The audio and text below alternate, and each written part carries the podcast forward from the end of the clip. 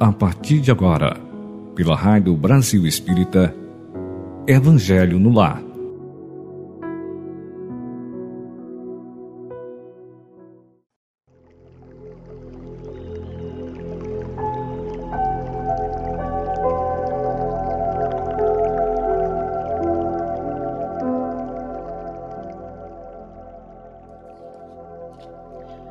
Bom dia, meus amigos, companheiros do Evangelho no Lar, que aqui pela Rádio Brasil Espírita forma essa corrente.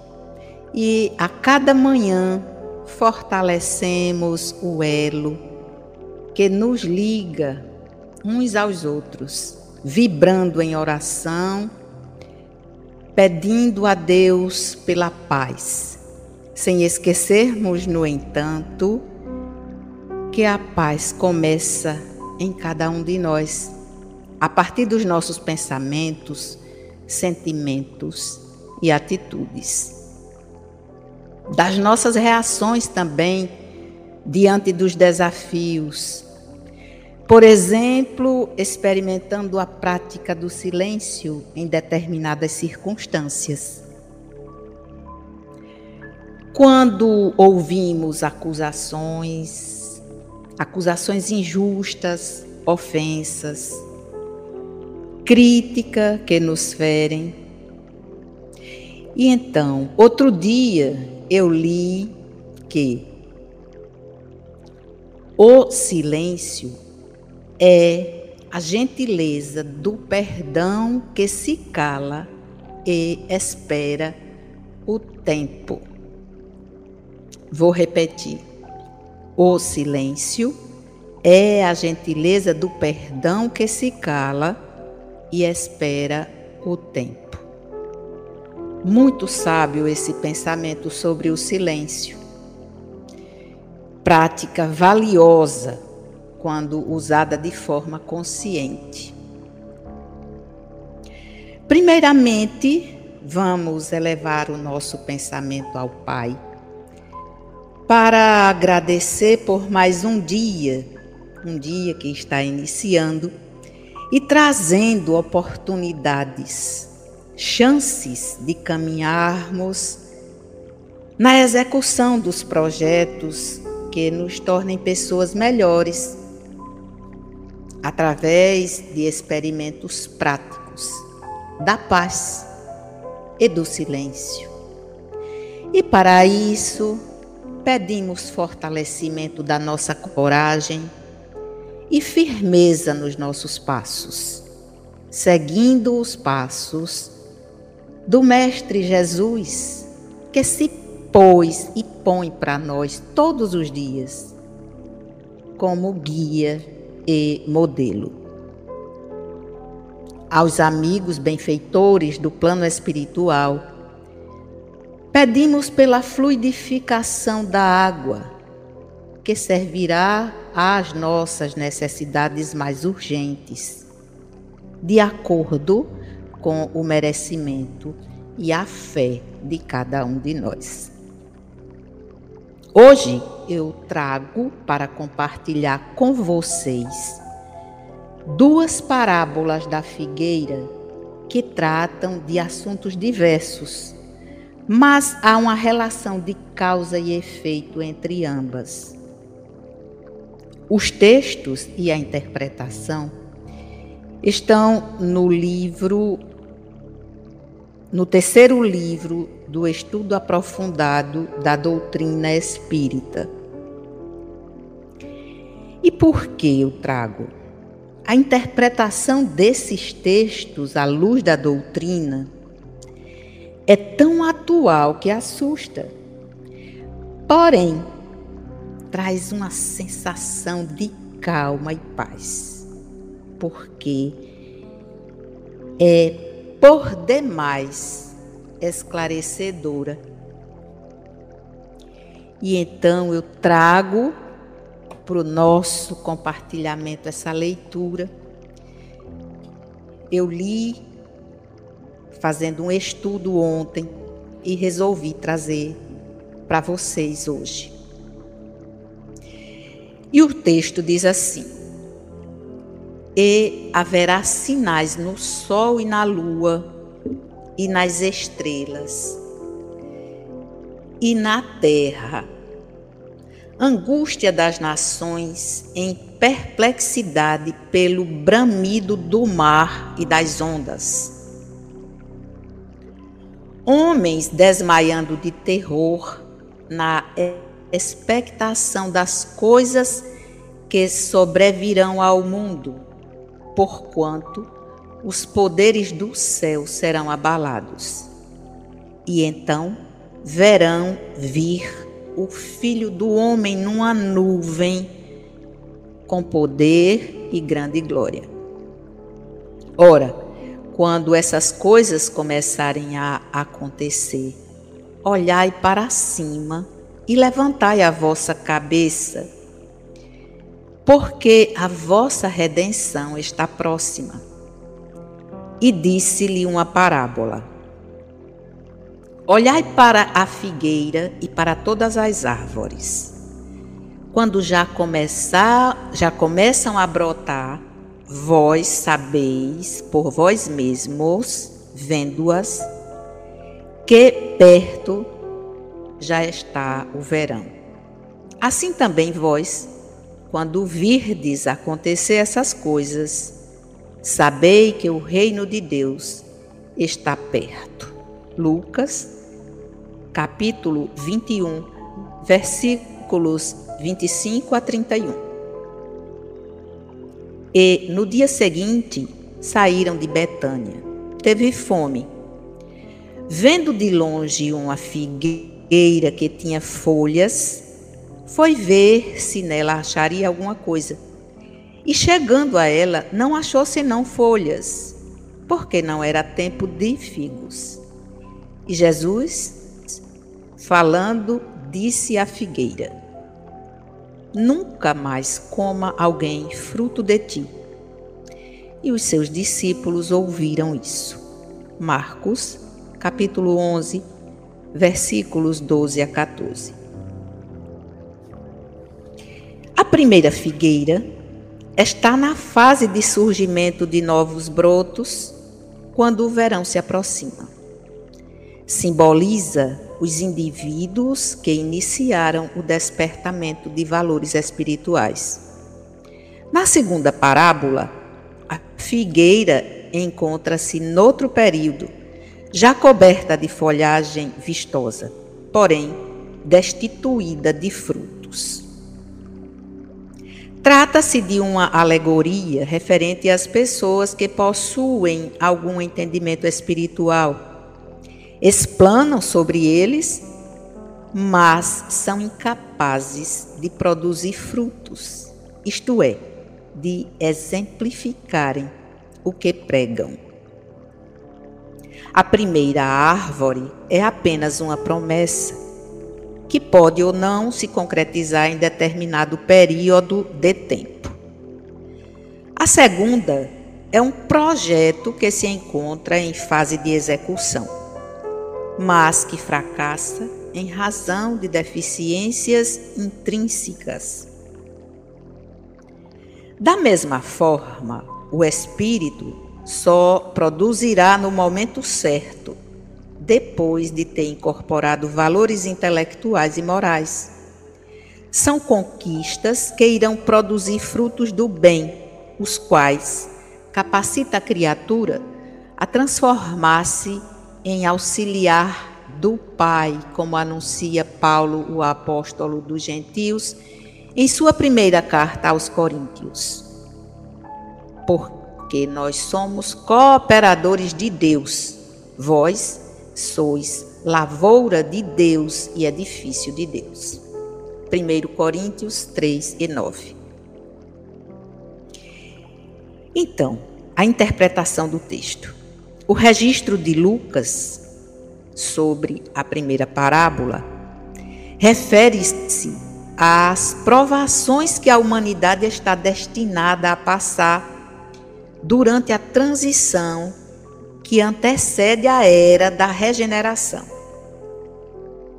Há, primeiramente, a predição das calamidades decorrentes da luta suprema entre o bem e o mal, entre a fé e a incredulidade, entre as ideias progressistas e as ideias retrógradas.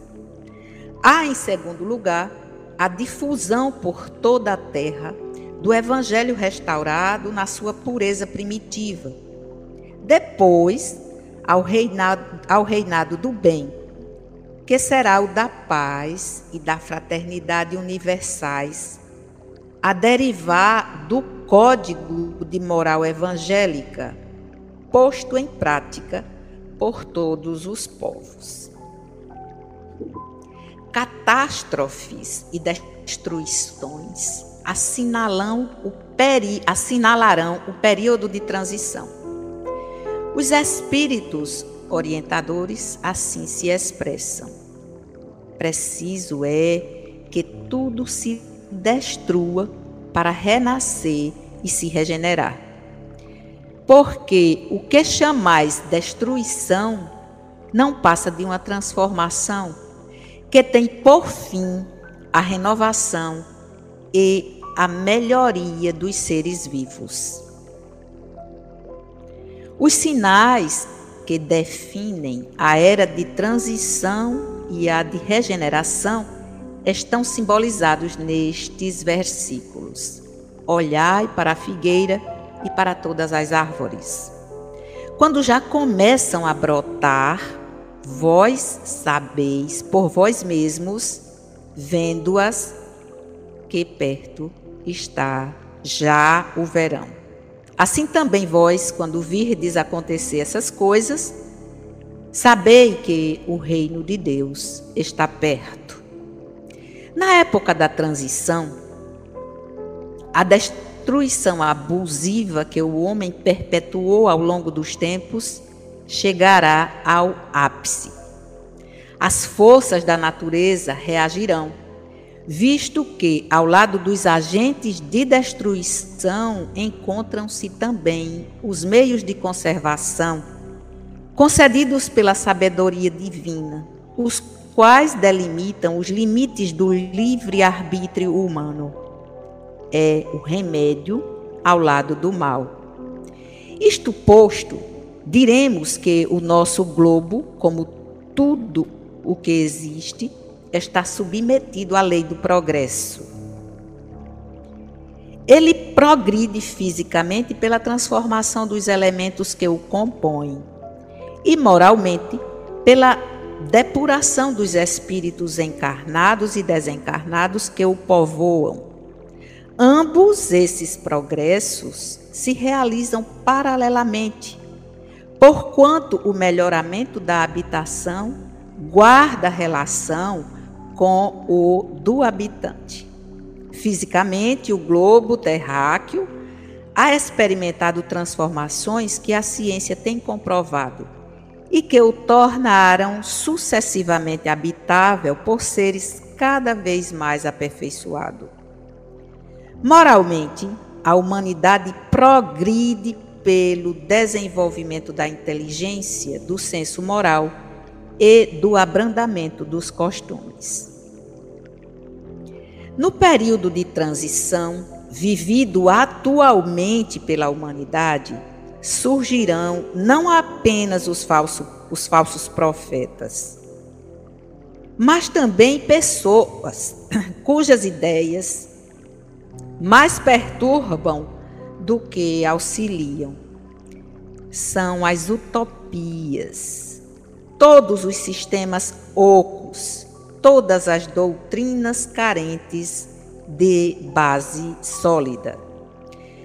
São pessoas que aparentam propensão para o bem, mas que, em realidade, nada de bom produzem. Dos oradores que mais brilho têm do que solidez, cujas palavras trazem superficial verniz de sorte que agradam aos ouvidos, sem que, entretanto, revelem, quando perscrutadas, algo de substancial para os corações.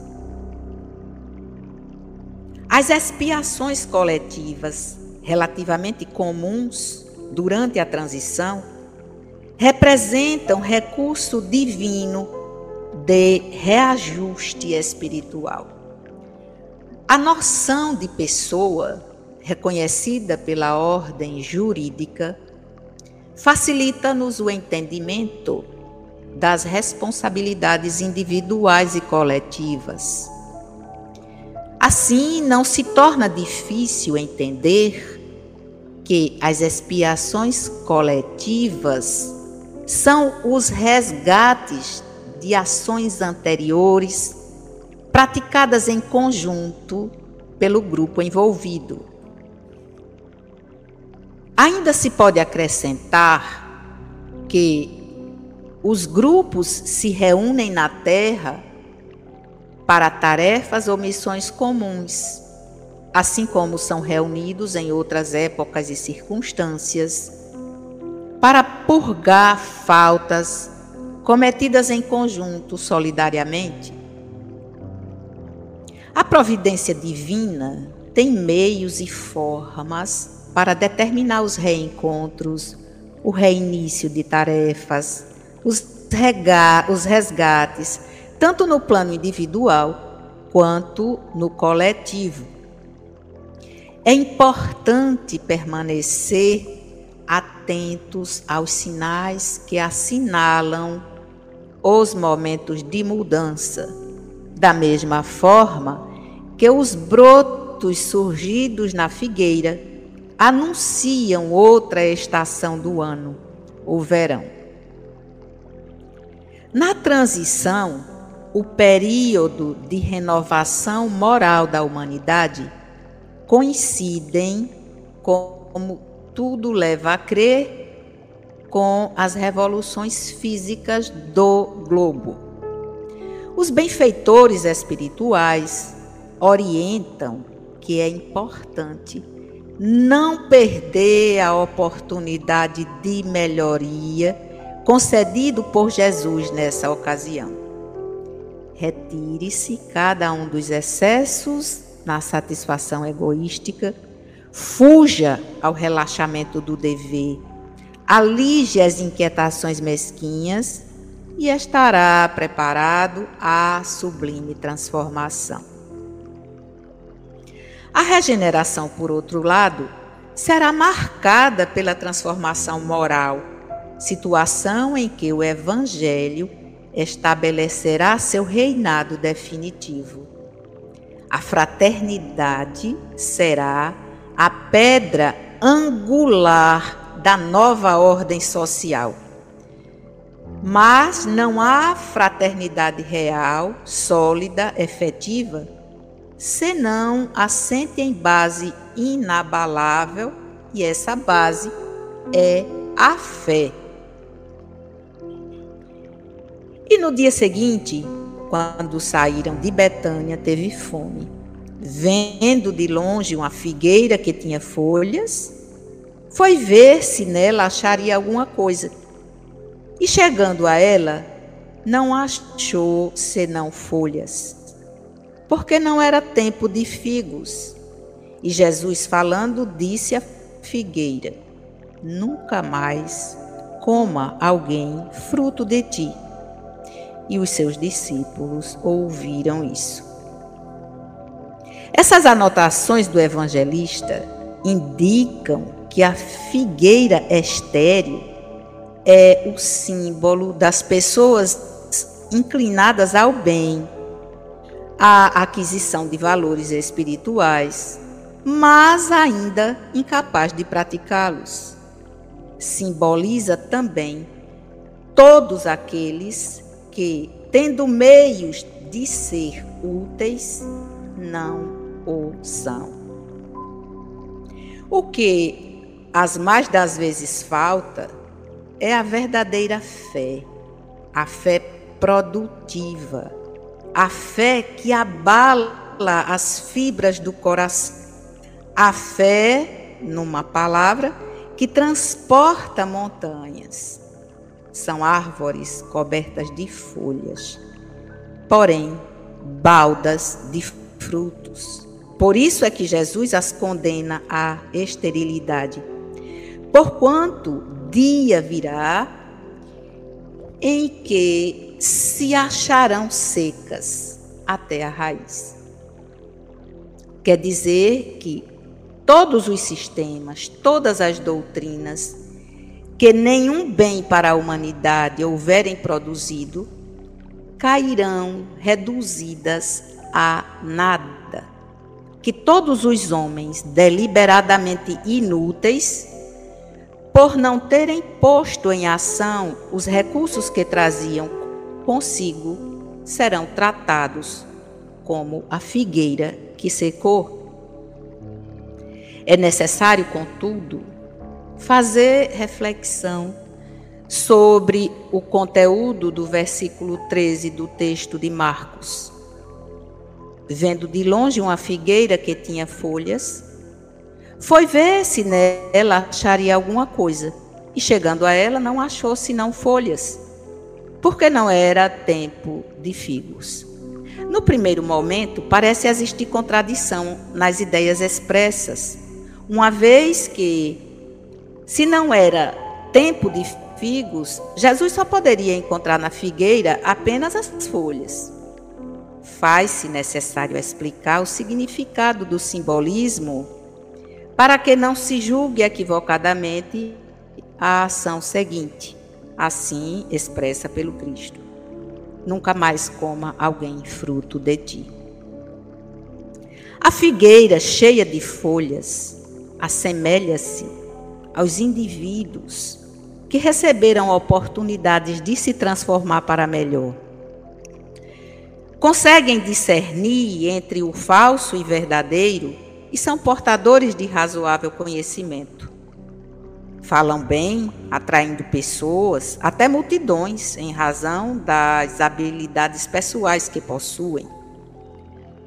São, porém, incapazes de praticar o que recomenda, porque não possuem ainda moralidade elevada, nem domínio dos assuntos que ensina. Em geral, são pessoas portadoras de algumas virtudes, mas que gostam de impor a própria opinião. São personalistas e não se animam a considerar outras opiniões por se julgarem donos da verdade. Os que se aproximam deles afastam-se em seguida, decepcionados por não encontrarem nem a fé pregada, nem a consistência dos ensinamentos divulgados. Figueira não dava fruto porque sua organização celular era insuficiente ou deficiente. E Jesus, conhecendo esse mal, quis dar uma lição aos seus discípulos, não só para lhes ensinarem a terem fé, mas também para lhes fazer ver que os homens e as instituições infrutíferas, como aquela árvore, sofreriam as mesmas consequências.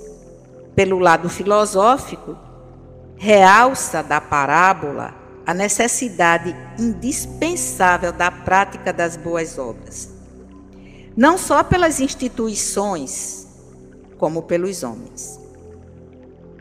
Um indivíduo, por mais bem vestido e mais rico que seja, encaramujado no seu egoísmo, é semelhante a uma figueira, da qual, em nos aproximando, não vemos mais do que folhas.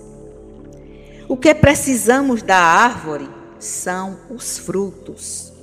O que precisamos da religião são as boas obras.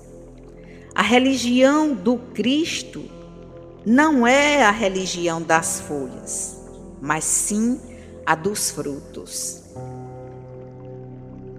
O Espiritismo nos orienta como proceder nestes tempos de transformações em que o homem se revela demasiadamente preocupado com as dificuldades da vida material em detrimento da aquisição de valores espirituais. Apoia-nos na fase de transição em curso no planeta, concedendo-nos os recursos necessários para que possamos integrar a humanidade regenerada do futuro. E então, essa é a interpretação e que é tão pertinente a esse momento. Esse momento em que proclama-se a transição planetária. Estamos vivendo nesse momento. O texto foi escrito há mais de dois mil anos e ele é agora muitíssimo atual, porque na verdade nós estamos em transição sempre, crescendo, progredindo, melhorando.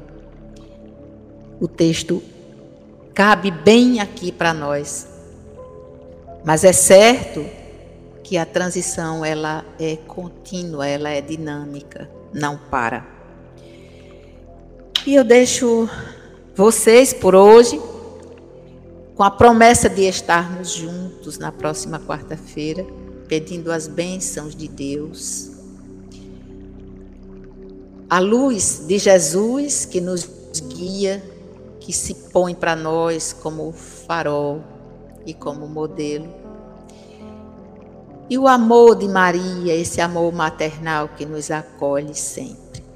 Que Jesus esteja conosco, que vocês todos tenham uma quarta-feira muitíssimo produtiva, com reflexões, com boas ações.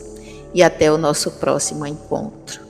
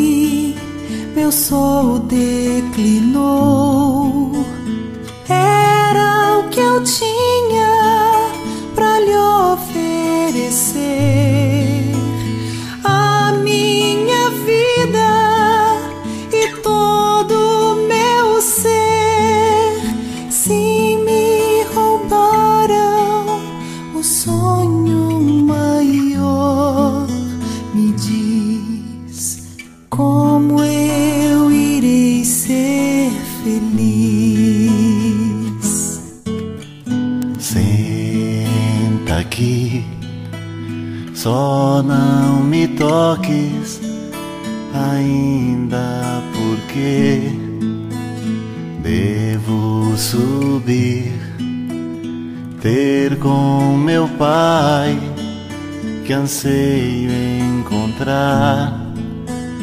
Eis o que eu tenho para lhe oferecer. A minha vida e a luz do meu ser. Vê se existe alegria maior ver-te nesse amanhecer.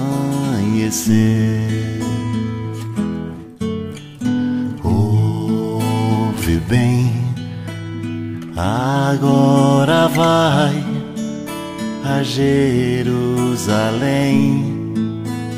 Vai por mim, diz aos discípulos que eu lá vou chegar tenho lembranças do amor que lhes dei. Sinto saudades da última vez, naquela noite em que até chorei. Eu sei noite em que eu mais amei.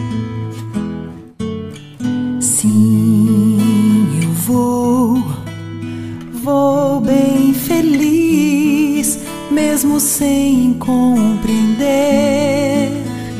Vou sem ver e sem pisar nenhum passo no chão. Vai onde os sonhos não podem chegar, onde o infinito não vai derramar, lá onde as flores não mais murcharão. Vai, leva o meu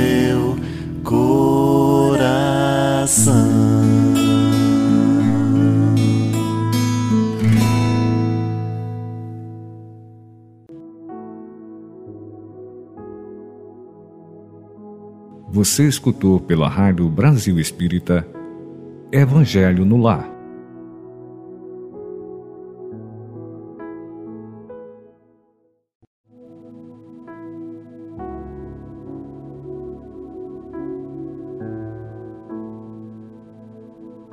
A partir de agora, pela Rádio Brasil Espírita Evangelho no Lar.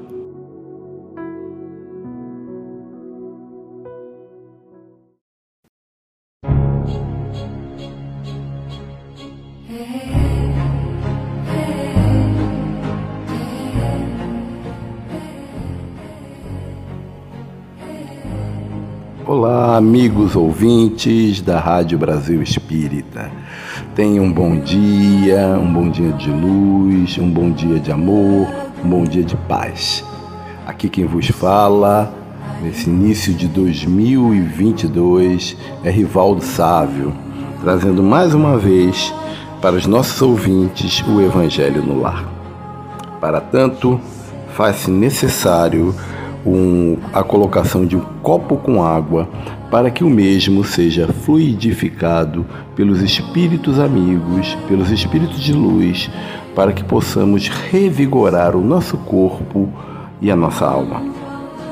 Dessa forma, iniciando os nossos trabalhos, vamos à leitura inicial do livro Um Minuto com Jesus de Ariston Teles e ele coloca o Evangelho de Mateus. Quem não toma a sua cruz e não segue após mim, não é digno de mim. Mateus 10, 38. Cruz passou a ser símbolo de provação e sofrimento. Não basta a cruz, é indispensável Cristo. Ante a realidade humana, Cristo sem cruz é pretensão e utopia. Temos que aceitar nossa cruz, iluminada pela presença do Cristo. A cruz sem o Mestre pesa mais, gerando revolta. A presença dele suaviza as dores e até faz com que a pessoa sinta alegria nos sacrifícios. É necessário que o cristão saiba conduzir a vida com serenidade e resignação, com calma e compreensão para assinalar o comportamento do nosso Senhor na Via Crucis. A alvorada de alegrias vem depois. Então, caros amigos da Rádio Brasil Espírita, é, reflitamos um pouco sobre essa passagem do livro de Aristóteles, que nos mostra que os, o nosso fardo pesado, triste, é, de sofrimento que nós passamos aqui na Terra, no dia a dia, ele será amenizado se tivermos fé em Jesus Cristo, porque ele sempre nos consola, ele sempre ajuda-nos a levar a nossa cruz, para que possamos, de uma forma mais leve, de uma forma mais resignada, possamos é, resolver os nossos conflitos, os nossos problemas de toda ordem para que possamos superá-los, porque, como ele diz aqui, a alvorada de alegrias vem depois. Alegrias espirituais, alegrias familiares, alegrias que farão uma renovação no nosso espírito. Ok? Então, com essa com esse texto inicial, essa reflexão matinal, possamos passar para o Evangelho segundo o Espiritismo de Allan Kardec, que fala sobre, no capítulo 16, a utilidade providencial da fortuna. E os espíritos iluminados colocam: se a riqueza devesse ser um obstáculo absoluto à salvação daqueles que a possuem, assim como se poderia é, inferir de certas palavras de Jesus interpretadas segundo é, a letra e não segundo o Espírito. Deus, que a dispensa, teria colocado nas mãos de alguns um instrumento de perdição sem recursos, pensamento que repugna a razão. A riqueza, sem dúvida, é uma prova muito difícil, mais perigosa que a miséria, pelos seus arrastamentos, as tentações que dá e a fascinação que exerce. É o excitante supremo do orgulho, do egoísmo e da vida sensual. É o laço mais poderoso que liga um homem à terra e afasta seus pensamentos do céu. Produz uma tal vertigem que se vê frequentemente aquele que passa da miséria à fortuna esquecer depressa sua primeira posição.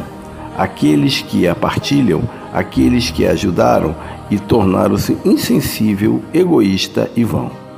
Mas de fato, é, mas o fato de tomar o caminho difícil não se segue que se torne impossível e não se possa tornar-se um meio de salvação, nas mãos daquele que dela sabe se servir, como certos venenos podem de devolver a saúde e são empregados a propósito com o discernimento.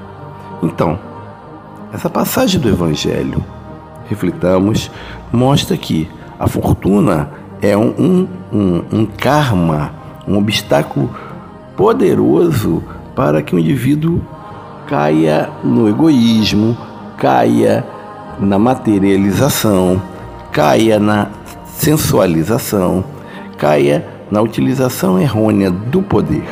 A riqueza, sem dúvida, é uma prova muito difícil, dizem os espíritos. No entanto, é, reflitamos. Eu posso, a partir da riqueza, ajudar a muitas pessoas posso, a partir da riqueza, distribuir benesses materiais necessárias para o desenvolvimento social da minha comunidade. Posso ajudar com alimentos, posso ajudar com roupas, com educação, posso ajudar com apoio na saúde, enfim, uma série de caminhos do campo da materialidade que poderão servir, ser muito úteis para o desenvolvimento espiritual daqueles que recebem e daquele que doa. A riqueza tem sempre um propósito que é, é, é, avaliado anteriormente no plano espiritual, para aquele que passa pela prova de riqueza possa suportar é, um sem número de provações. Por exemplo, o rico, ele não sabe se a pessoa se aproxima dele porque gosta dele ou porque gosta do seu dinheiro. Ele não sabe se aquele amor que ele encontrou fortuitamente está apaixonado por ele ou pelo seu dinheiro e a sua posição. Então, as dúvidas, as incertezas, os medos vêm à tona. O rico muitas vezes tem medo de perder o seu dinheiro e voltar à miséria. Né? Então, todos esses medos causam no indivíduo dificuldades mil. Então, se ele tem essa condição material, não deve exortá-la a fugir dela, não, mas utilizá-la para o bem, como colocou Jesus no Evangelho.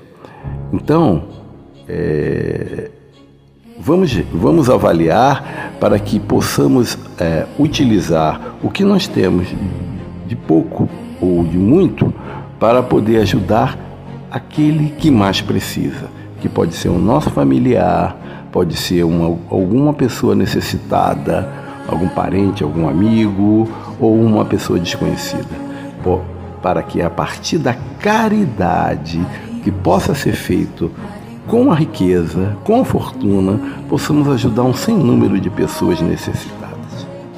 Certo? Que comecemos o ano a refletir sobre isso, buscando a nossa prosperidade, sem vergonha disso, porque se a fortuna é feita a partir do trabalho, trabalho honesto, trabalho digno, ela também é digna, para que possamos repartir essa fortuna diante das necessidades do próximo que se apresentam ao nosso entorno. Ok? Reflitamos sobre isso e possamos ter um dia maravilhoso, uma semana iluminada. Para tanto, vamos buscar agora, a partir da oração final, fazer uma reflexão junto ao Deus Pai Todo-Poderoso. Fechemos os olhos Pensemos na figura excelsa de Jesus, nosso Mestre Maior, de Maria, Sua Mãe Santíssima, e rogamos a Ele, nesse início do ano de 2022, muita luz, muita paz, muita saúde, muita prosperidade, para que possamos modificar a nossa condição material e ajudarmos aqueles que mais precisam ao nosso entorno através da caridade material. Caridade material, que é mais simples de ser feita, mas também tem grande importância para aqueles que necessitam de alimentos, de roupa, de, de, de abrigo, de remédios, enfim, que necessitam das condições materiais mínimas necessárias para a sobrevivência humana. Que possamos ser o vetor do bem, o vetor do amor, através da fortuna, através da riqueza, através do carinho, através da solidariedade humana, através da caridade, para o nosso desenvolvimento espiritual na ajuda aos nossos amigos mais necessitados, encarnados ou desencarnados. Que Jesus, nosso Mestre Maior, nos perdoe dos nossos pecados, das nossas falhas e nos ajude a cada dia a sermos pessoas melhores, pessoas voltadas para o bem e para o amor ao próximo. Assim seja. Muito obrigado, caros amigos da Rádio Brasil Espírita, e possamos ter um ano novo maravilhoso e possamos estar presente novamente na próxima semana com mais um Evangelho no Lar. Tchau, tchau.